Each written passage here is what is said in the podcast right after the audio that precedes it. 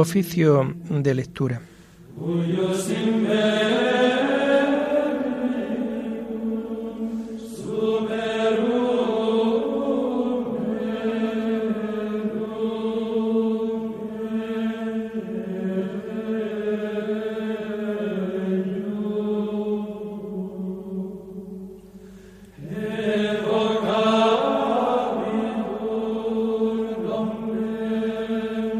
Comenzamos el oficio de lectura de este lunes 31 de enero de 2022, lunes en que la Iglesia celebra la memoria obligatoria de San Juan Bosco. Nació junto a Castelnuovo, en la diócesis de Turín, el año 1815. Su niñez fue dura. Una vez ordenado sacerdote, empleó todas sus energías en la educación de los jóvenes, e instituyó congregaciones destinadas a enseñarle diversos oficios y formarlos en la vida cristiana. Escribió también algunos opúsculos en la defensa de la religión. Murió el año 1888. Hacemos el oficio propio de este día.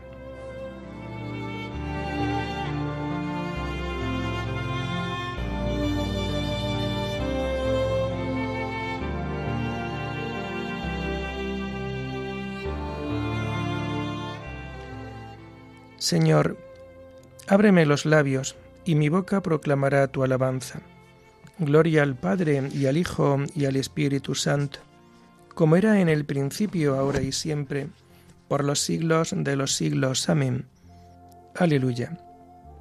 Venid, adoremos a Cristo, Pastor Supremo. Venid, adoremos a Cristo, Pastor Supremo. Aclama al Señor tierra entera, Servid al Señor con alegría, entrad en su presencia con vítores. Venid, adoremos a Cristo, Pastor Supremo. Sabed que el Señor es Dios, que Él nos hizo y somos suyos, su pueblo y oveja de su rebaño. Venid, adoremos a Cristo, Pastor Supremo. Entrad por sus puertas con acción de gracias, por sus atrios con himnos dándole gracias y bendiciendo su nombre. Venid, adoremos a Cristo, Pastor Supremo. El Señor es bueno, su misericordia es eterna, su fidelidad por todas las edades. Venid, adoremos a Cristo, Pastor Supremo. Gloria al Padre y al Hijo y al Espíritu Santo, como era en el principio, ahora y siempre, por los siglos de los siglos. Amén. Venid, adoremos a Cristo, Pastor Supremo.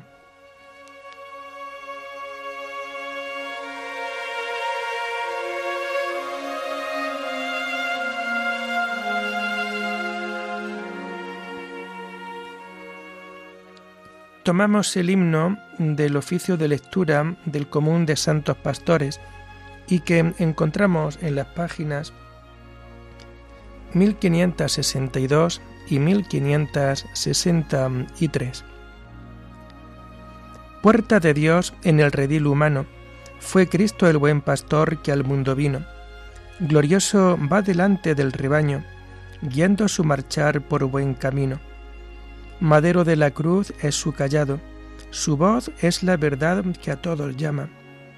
Su amor es el del Padre, que le ha dado Espíritu de Dios que a todos ama. Pastores del Señor son sus ungidos, nuevos Cristos de Dios, son enviados a los pueblos del mundo redimidos, del único pastor, siervos amados. La cruz de su Señor es su callado, la voz de su verdad es su llamada, los pastos de su amor, fecundo prado, son vida del Señor que nos es dada. Amén.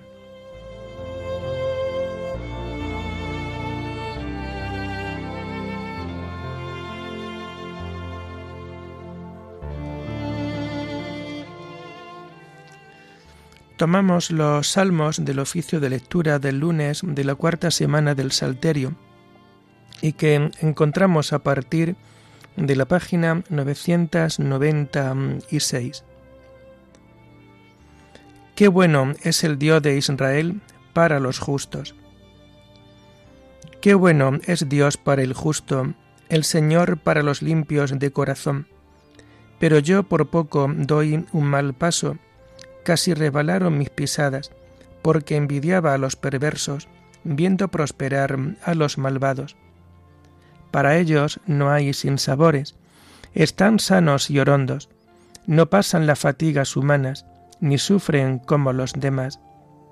Por eso su collar es el orgullo, y los cubre un vestido de violencia. De las carnes le rezuma la maldad, el corazón le rebosa de malas ideas. Insultan y hablan mal, y desde lo alto amenazan con la opresión. Su boca se atreve con el cielo, y su lengua recorre la tierra. Por eso mi pueblo se vuelve a ellos, y se bebe sus palabras. Ellos dicen, es que Dios lo va a saber, se van a enterar el Altísimo. Así son los malvados, siempre seguros, acumulan riquezas. Gloria al Padre y al Hijo y al Espíritu Santo, como era en el principio, ahora y siempre, por los siglos de los siglos. Amén. Qué bueno es el Dios de Israel para los justos.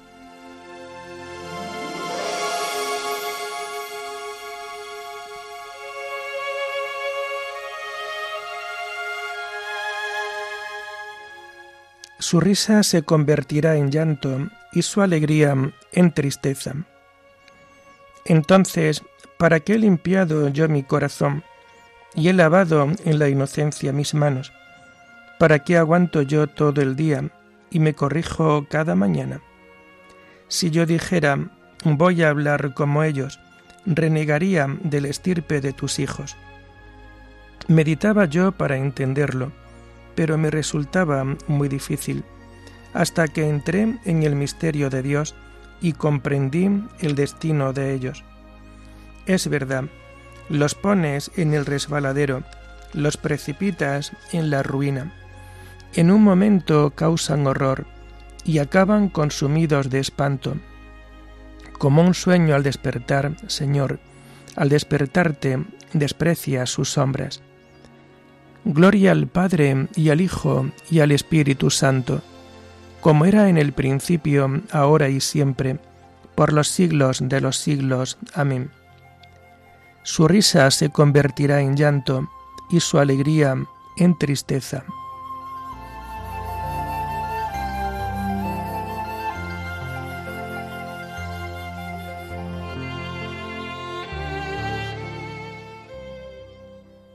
Para mí lo bueno es estar junto a Dios, pues los que se alejan de ti se pierden. Cuando mi corazón se agriaba y me punzaba mi interior, yo era un necio y un ignorante, yo era un animal ante ti. Pero yo siempre estaré contigo, tú agarras mi mano derecha, me guías según tus planes, y me llevas en a un destino glorioso.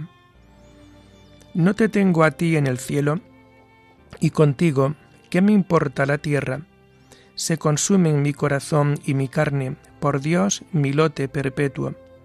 Sí, los que se alejan de ti se pierden.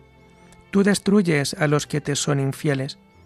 Para mí lo bueno es estar junto a Dios, hacer del Señor mi refugio, y contar todas tus acciones, en las puertas de Sión. Gloria al Padre y al Hijo y al Espíritu Santo, como era en el principio, ahora y siempre, por los siglos de los siglos. Amén. Para mí lo bueno es estar junto a Dios, pues los que se alejan de ti se pierden.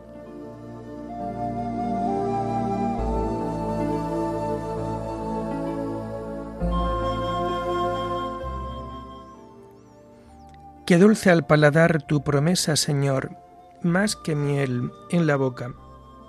La primera lectura de este día, lunes, la tomamos del lunes de la cuarta semana del tiempo ordinario y que vamos a encontrar a partir de la página 116.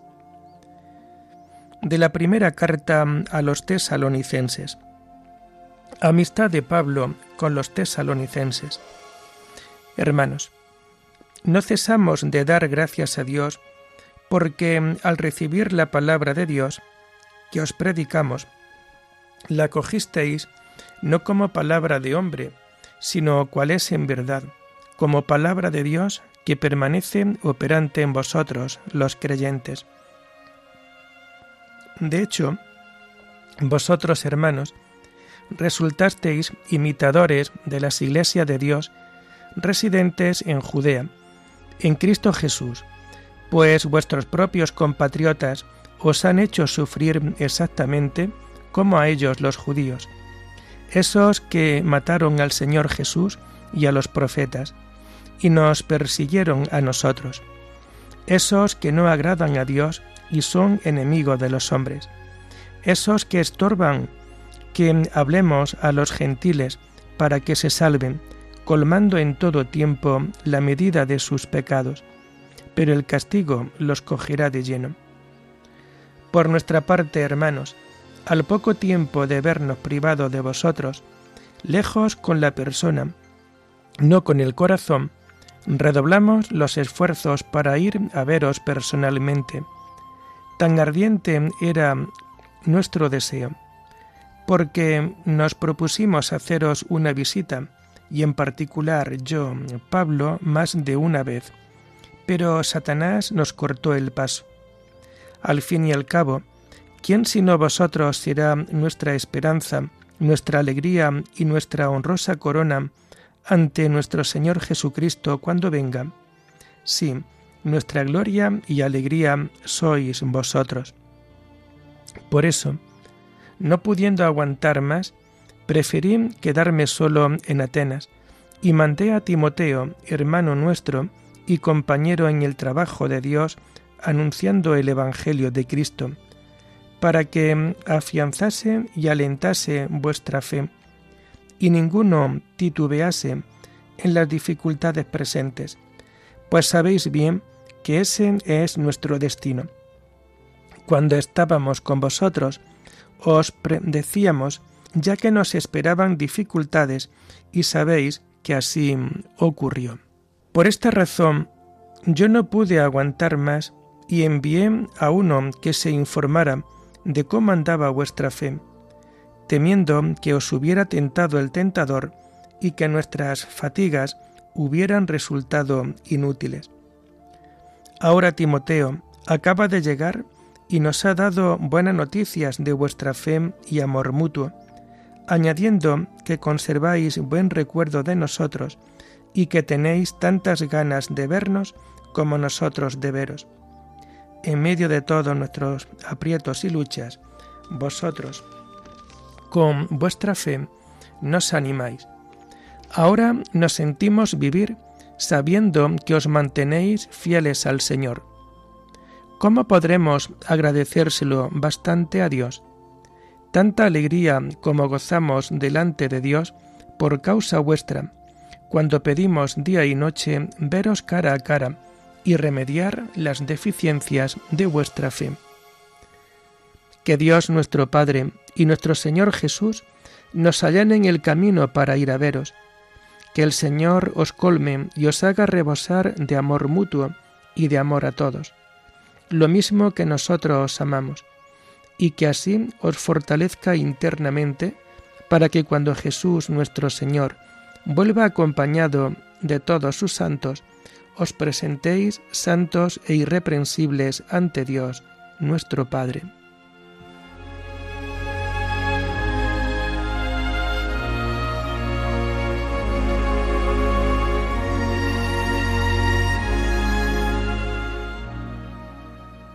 Que el Señor os colme y os haga rebosar de amor mutuo y de amor a todos, y que así os fortalezca en la santidad. Que nuestro Señor os consuele internamente, y que así os fortalezca en la santidad.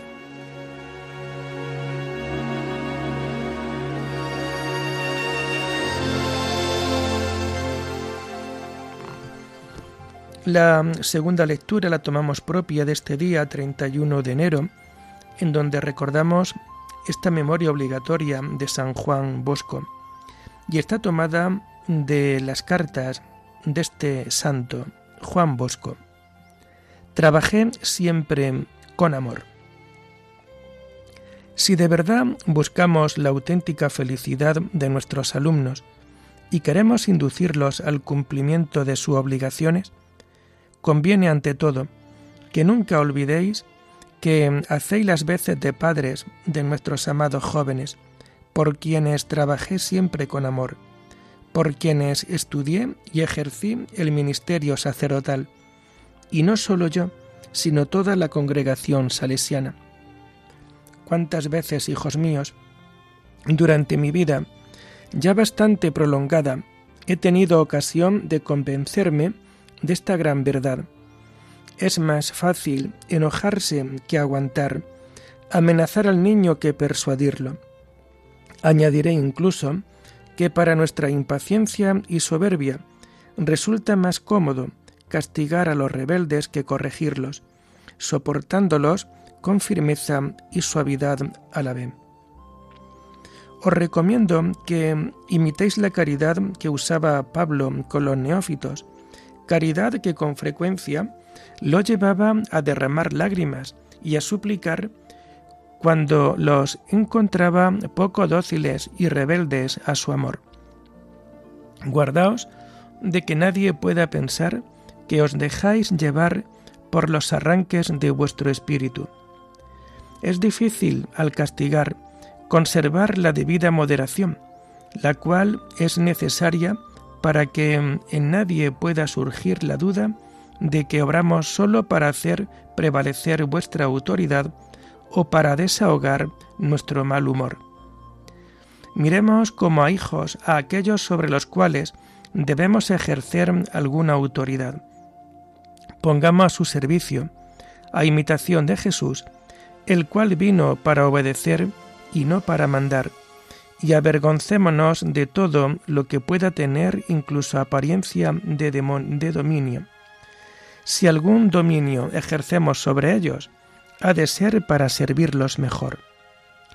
Este era el modo de obrar de Jesús con los apóstoles, ya que era paciente con ellos, a pesar de que eran ignorantes y rudos, e incluso poco fieles.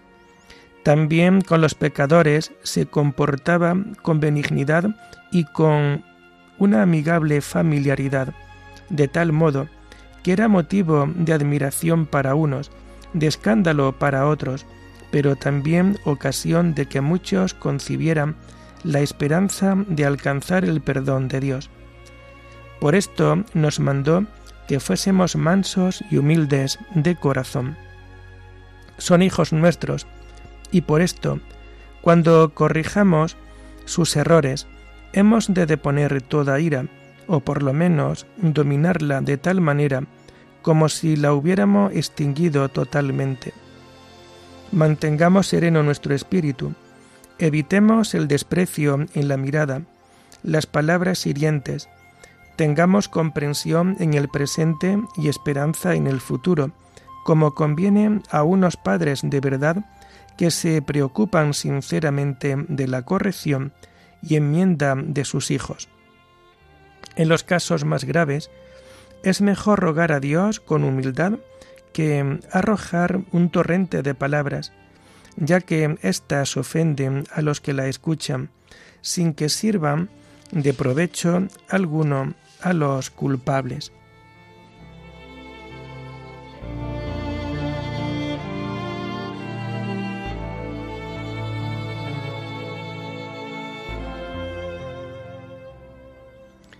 Acercaban niños a Jesús para que los tocara, pero los discípulos les regañaban. Al verlo Jesús les dijo, Dejad que los niños se acerquen a mí, no se lo impidáis, de los que son como ellos es el reino de Dios. El que acoge a un niño en mi nombre, me acoge a mí. Dejad que los niños se acerquen a mí, no se lo impidáis, de los que son como ellos es el reino de los cielos. Oremos.